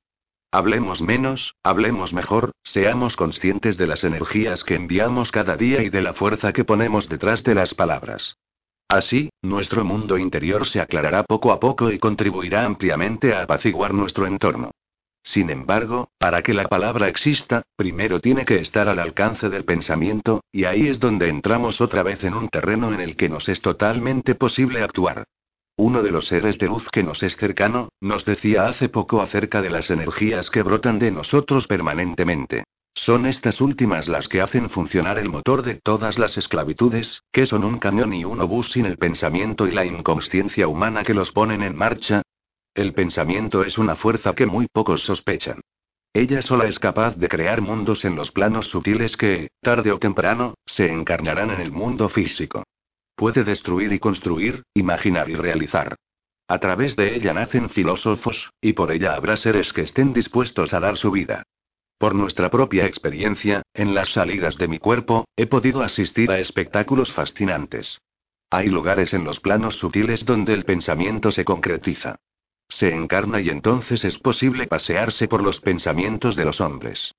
Desgraciadamente el espectáculo es, a menudo, penoso para el paseante astral, y nos impide convertirnos en mejores escenificadores. En Mensajeros del Alba se dice, poco importa la situación en la que os encontráis, es el poder de vuestros pensamientos el que os ha conducido a ella. Es, igualmente, la convicción irreprochable que quiere que sea el pensamiento el que cree, la que transformará vuestra experiencia de la vida y la existencia planetaria. Los pensamientos nunca son baladíes y nuestra experiencia de numerosas lecturas de Laura nos ha dado la prueba muchas veces. Un pensamiento enviado con fuerza, bien sea de luz o de sombra, toma un itinerario preciso. Deja a su creador para unirse enseguida a su destinatario y, al mismo tiempo, va a nutrir un enorme fardo lleno de pensamientos de la misma índole. Este saco, a menudo llamado egregor, va a tomar vida gracias a todos los pensamientos emitidos y servirá de nutrimento psíquico a todo ser del planeta susceptible de cometer un acto en el mismo sentido del pensamiento formulado. De una manera simplificada, podríamos decir que un pensamiento de odio irá a amplificar la acción de un torturador en cualquier lugar del globo terráqueo, mientras que un pensamiento de amor irá a reforzar la voluntad y la acción de aquellos que obran en ese mismo sentido. Somos los creadores de nuestros pensamientos y, muy a menudo, somos completamente inconscientes de la responsabilidad que esto implica. Estamos todos unidos y somos interdependientes los unos de los otros. Ya no podemos creer que los buenos están de un lado y los malos de otro. Somos alternativamente el yin y el yang, y la balanza no se detendrá más que cuando nuestra conciencia y nuestra voluntad, forjadas al máximo, nos permitirán reafirmar nuestro posicionamiento de saber realmente lo que queremos. He guardado en la memoria los acontecimientos dolorosos de la guerra del Golfo. Saddam Hussein siendo el personaje principal de esta partida de la historia de los hombres, era, por eso mismo, el ser monstruoso contra el que hacía falta actuar. No tengo ningún juicio que dar en ese sentido, pero existe una ley contra la que no podemos ir, y esta es. Cuando enviamos pensamientos de odio, de cólera, de violencia hacia una persona que juzgamos perversa, no calmamos nada. Por el contrario, nutrimos las formas pensamiento que ya sostienen a este ser en su acción destructiva y reforzamos el fenómeno. No podemos detener el odio con el odio. Envolver de luz a tales seres puede, al menos, contribuir a neutralizar las fuerzas de las sombras que están a su alrededor. A través de este análisis de las formas pensamiento, mi idea no es la de crear una culpabilidad suplementaria e inútil, sino más bien, una noción de responsabilidad. No sirve de nada culpabilizarse por pensamientos ya emitidos, pero hoy, es urgente e indispensable saber que somos responsables de nuestras palabras y de nuestros males, de lo que nos ocurre, de nuestros gobernantes, de los torturadores que maltratan a nuestros semejantes, de los acaparadores de pueblos, de los esclavistas de todo tipo, y también, de los responsables de la alegría, de la ayuda mutua, del amor entre los hombres. Responsable no significa culpable, dejemos ya de sentirnos aislados los unos de los otros. No existen los otros y nosotros, todos somos nosotros reunidos, células de un mismo cuerpo y unidos para hacer florecer el amor. ¿Cuál es la meta de una vida, de millones de vidas si no es la de despertar el amor en cada una de nuestras células y hacerlo brotar alrededor de nosotros? Olvidamos tan a menudo esta meta, por causa de las contingencias de la Tierra, nos perdemos al perder el hilo de oro que nos une los unos a los otros. Y haría falta tampoco para retomar este hilo. Los seres que nos quieren gobernar tienen un gran interés en hacer reinar el miedo en nosotros y en hacer crecer ese sentimiento de impotencia y de culpabilidad que nos vuelve tan vulnerables. Así, es mucho más fácil imponer una dictadura, visible o no, a seres frágiles bajo cualquier forma en que se haga. El miedo se nos pega a la piel, está alrededor de nosotros, presente bajo tantas máscaras, que algunas veces ni siquiera sabemos que está ahí. Miedo a perder la dignidad, el trabajo, los amigos, la notoriedad, miedo a la noche, al día, miedo de los otros que no son nosotros, miedo al lobo, a la enfermedad, y muchos más.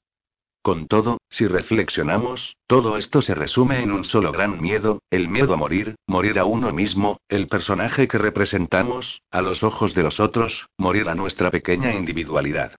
¿Cuántos conflictos pequeños o grandes podrían haberse evitado sin él? Si supiésemos cuántos regalos nos reserva la vida cuando aceptamos confiar en ella, depositaríamos de inmediato a sus pies todo nuestro voluminoso equipaje, puesto que la vida nunca se detiene, incluso más allá de lo que pueda parecer. Continúa más y más, para ofrecernos las condiciones ideales para crecer un poco más en nuestro interior, y si nos damos de bruces regularmente, siempre es con el mismo tipo de obstáculo. La vida es nuestra mejor maestra, y nos vuelve a poner frente a las mismas lecciones hasta que las comprendemos y las aprendemos. Dios no es injusto, sino realista, decía el personaje principal de la película Entre el cielo y la tierra. Creo que esta observación es profundamente real. Buscamos lo justo e injusto por todas partes, clasificamos de verdadero o falso, de bueno o malo, cuando precisamente lo que se nos pide es no separar nada, centrarnos en los que se nos asemeja y olvidar lo que nos divide. La vida es, los seres son. Deslizarse en el sentido de la vida, con total confianza, aceptar y continuar amando, aceptarse y continuar queriendo nos llevará más allá de nuestros propios miedos. El saber que nada es efecto de la casualidad, que cada encuentro, cada prueba, cada alegría son trampolines hacia la esencia del sí mismo, nos permite ir a buscar en lo más profundo de nosotros el coraje de vivir de pie, sin falsos pretextos, sin excusas. Una cualidad nos puede permitir tomar la altitud necesaria para preservar una actitud justa frente a los acontecimientos que ocurren en nuestras vidas y en la vida del planeta. Es la que permite transmutar la sombra en luz puesto que necesita del amor y lleva el nombre de amor. Inundemos la sombra de luz, no saquemos ninguna arma ni siquiera el escudo, puesto que éste, por protector que sea, llama inconscientemente a un arma. Alcemos nuestra comprensión v nuestra voluntad más allá de la esfera de las heridas. Un compromiso tal no tiene nada de insignificante, él permanece como la única alternativa para evitar un nuevo naufragio de la humanidad. Del libro por el espíritu del sol. El amor sin límites está acompañado siempre de humor que ayuda a sonreír y a reír a la vida. Sin ninguna ironía, permite ir más allá del obstáculo y tener otra visión. Los hechos no tienen más importancia que la que les damos, entonces, dejamos de darle importancia a lo que no la merece. Es necesario saber que para reencontrar nuestro poder soberano, debemos trabajar con lo que es luminoso. Es la condición esencial para liberarse de toda injerencia, puesto que nadie puede ni debe regir nuestra vida en nuestro lugar. En Mensajeros del Alba se puede leer. Os hace valía convertiros en vuestra propia autoridad y dejar de poner en manos de los responsables gobernantes, de los padres, de los profesores o de los dioses, el tomar decisiones que os pertenecen. Hay una ciega complacencia en la tierra, estáis a punto de vivir toda una aventura V solo vosotros podréis llevarla a buen fin. El ser que nos guía en por el espíritu del sol continúa así. El descondicionamiento es el itinerario obligado que cada uno tomará para salir del punto muerto. Es el accionado que permite actuar, frente a un adoctrinamiento según valores ilusorios, el despertar del espíritu significa la insumisión, a todo tipo de gobiernos que pretenden pensar en vuestro lugar, políticamente, económicamente o religiosamente. No olvidemos que cada error, cada debilidad puede convertirse en lanzadera. En nosotros está la posibilidad de reflexionar, de informarnos, de decir o no, de consumir o no. Ahí también es donde reside nuestra fuerza. Ahora voy a contaros una experiencia personal vivida cuando se publicó nuestro libro El pueblo animal. Al final de la obra hemos publicado una lista de laboratorios que practican test con animales. Esta lista venía de un organismo especializado en esta cuestión. Un tiempo después de la publicación de esta obra, recibimos varias llamadas de teléfono y numerosas cartas provenientes de los laboratorios incriminados. Estos nos decían, en esencia, que ya no iban a hacer experimentos o que los iban a dejar de hacer pronto. Nos informamos y supimos que estos laboratorios habían recibido ellos mismos numerosos correos de sus clientes que les pedían explicaciones. Esto no es más que un ejemplo entre otros, pero es la prueba viva de que el consumidor puede influenciar en el productor. Si un consumidor deja de consumir un producto que no le conviene, ya no hay productor. Son muchos los medios puestos a nuestra disposición. La música puede formar parte de esta reacción y son muy numerosos los estudios hechos a este respecto. Cada nota tiene una intensidad y una frecuencia que le son propias. Si se combinan de una determinada manera y sobre una frecuencia específica, el papel de los músicos se convierte en pacificador, ya que los sonidos desencadenan efectos hasta lo más profundo de nuestra alma. La resistencia pasiva es también un acto potente. Si Gandhi supo decirnos sin hacer la guerra, también podemos nosotros. Sabemos manifestarnos y reunirnos para obtener más dinero o trabajo, pongamos también esta energía en todas las otras formas de elección que necesitan de un compromiso particular. Nosotros podemos hacerlo sin gritos ni choques, sencillamente rechazando aquello que no queremos y que intentan imponernos. Sin embargo, incluso para resistir pasivamente, hay que saber, conocer, comprender y estar bien informados. Esto no nos hará invencibles, pero nos permitirá, por ejemplo, dar un paso atrás necesario para un juicio sano y evitar temer las llamadas epidemias que están a veces lejos de una realidad objetiva. La solución a todo esto puede repararse de varias maneras, nos dice el ser de luz.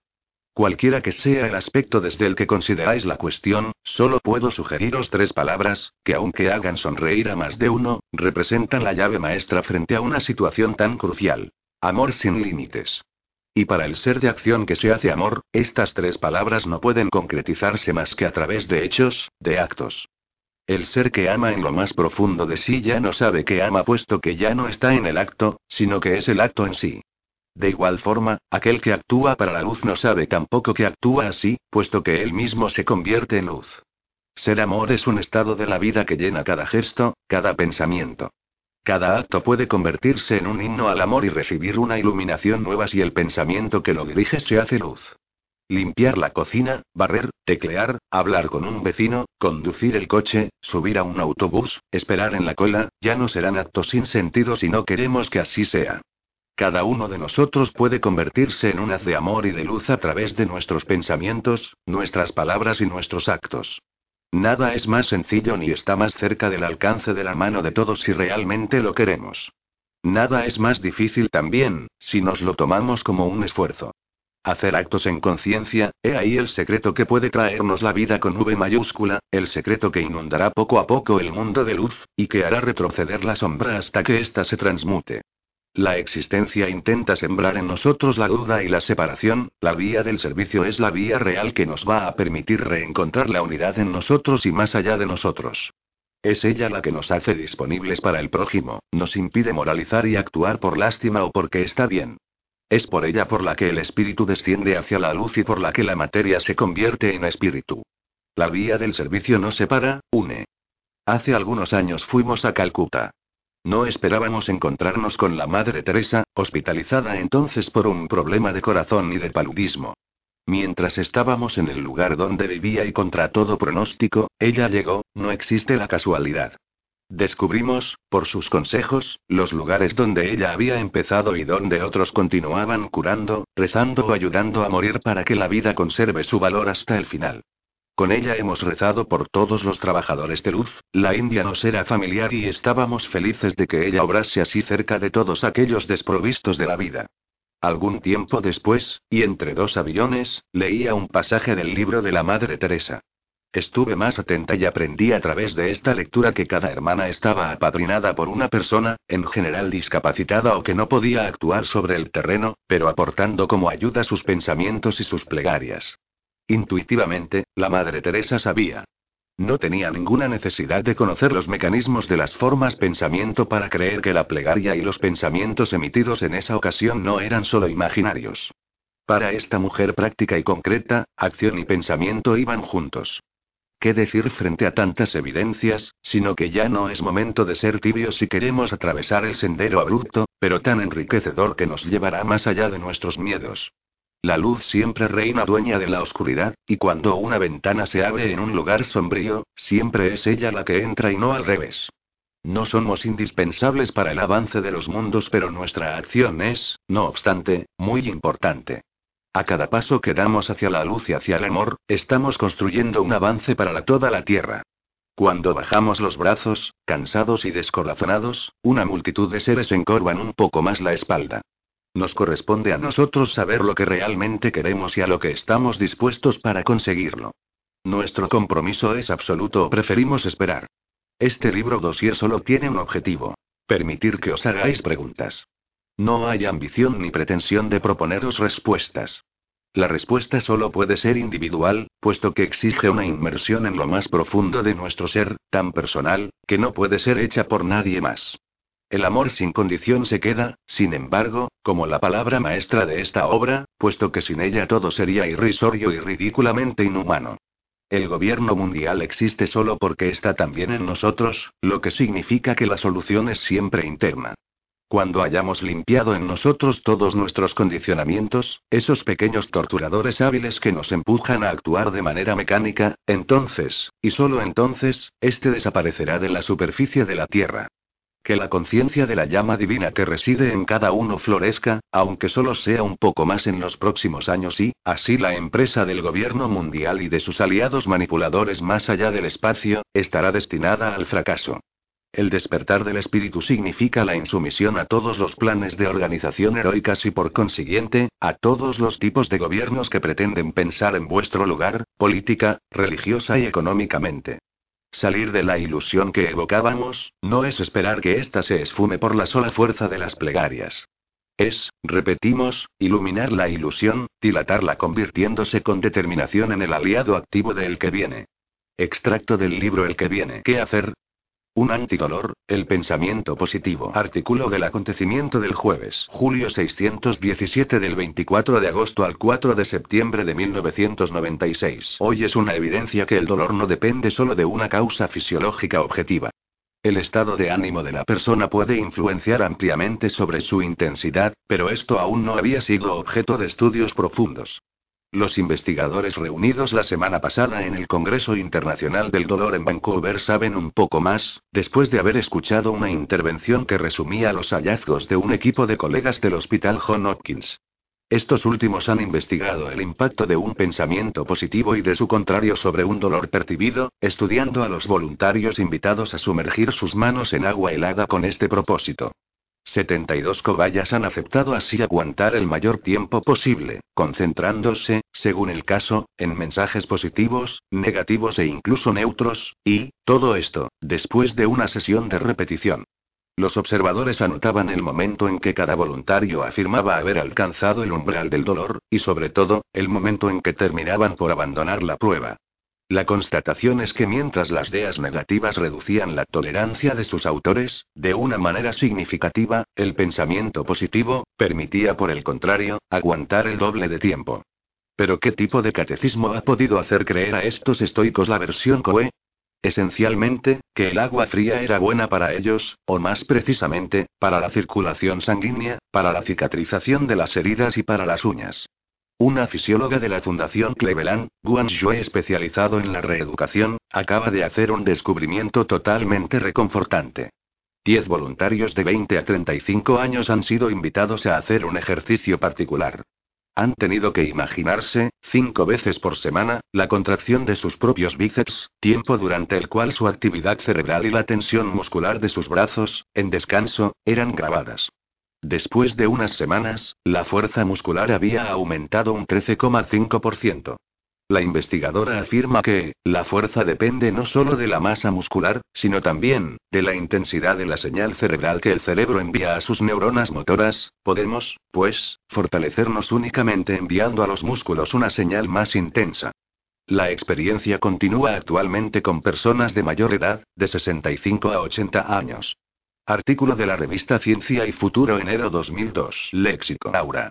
Emanación más o menos coloreada alrededor del cuerpo humano campo de fuerza emitido por todo ser sido. Bilderberger. Organización secreta fundada en mayo de 1954 en Holanda por el príncipe Bernarda de los Países Bajos. Está compuesta por 120 magnates de las altas finanzas de Europa del Oeste, de los Estados Unidos y de Canadá. Sus metas son la institución de un gobierno mundial hacia el año 2000, y de un ejército global al abrigo de la ONU. También se les llama el gobierno invisible. CFR, Council on Foreign Relations barra Consejo de Relaciones Extranjeras junto con la Comisión Trilateral, controla toda la economía de los Estados Unidos, la política, el aparato militar, el petróleo, la energía y el lobby de los medios de comunicación. Nace de la tabla redonda cuya meta era la de expandir la lengua inglesa en el mundo entero. CIA. Central Inteligencia Agenti barra Agencia Central de Inteligencia, Agencia Americana de Informaciones, Servicio de Espionaje. Club de Roma. Fue creado por el clan Rockefeller, quien todavía lo financia.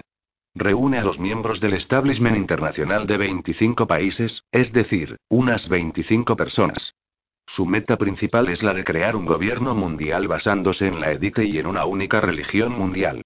Comisión Trilateral. Organización secreta creada en junio de 1972 por David Rockefeller y Zbigniew Brzezinski. Su objetivo es el de reunir en una sola fusión las potencias punteras de los gigantes de la industria y la economía, es decir, las naciones trilaterales, Estados Unidos, Japón, oeste de Europa. Su objetivo es crear un nuevo orden mundial. Permite a la élite proveniente de diferentes ramas de la francmasonería reencontrarse a escala mundial para colaborar en un trabajo secreto y expandir la influencia política de los Bilderberger. Está compuesta por 200 miembros permanentes. FBI. Federal Bureau of Investigaron barra Oficina Federal de Investigación, Servicio de Contraespionaje Americano, equivalente a la DST. Dirección de Vigilancia del Territorio.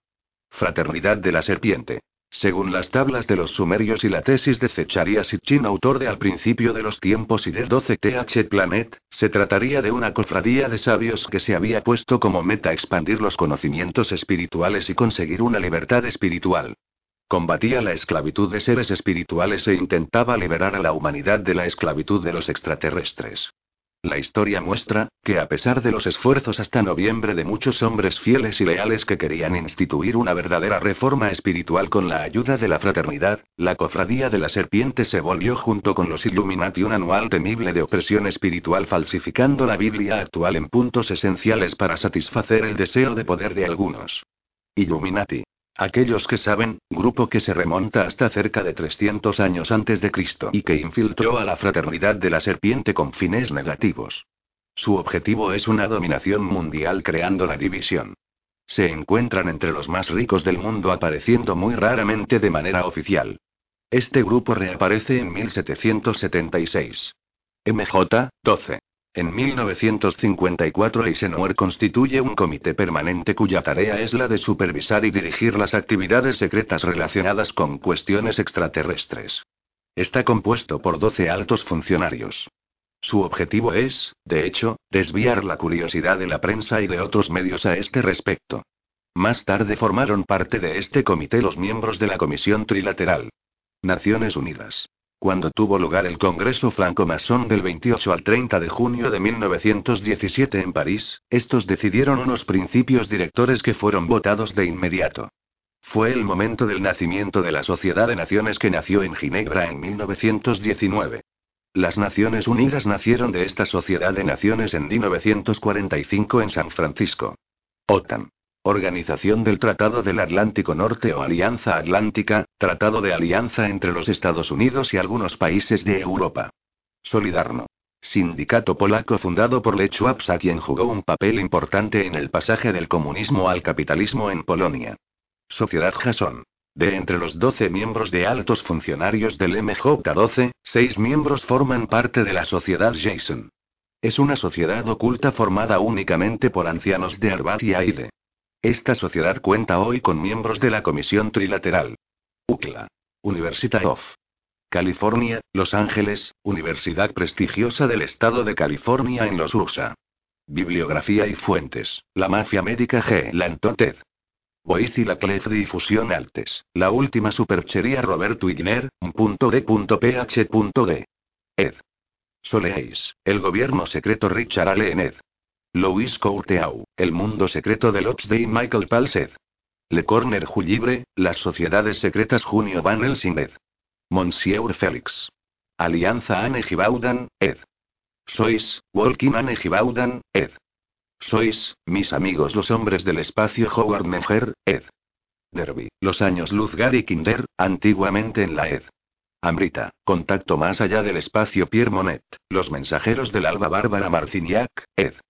Ariane, por el espíritu del sol Anne Gibaudan y Daniel Meuix Limitada Sui, el que viene Anne Gibaudan y Daniel Meuro y Sed. Sois, Huesacane Gibaudan y Daniel Meuro y Sed. Sois,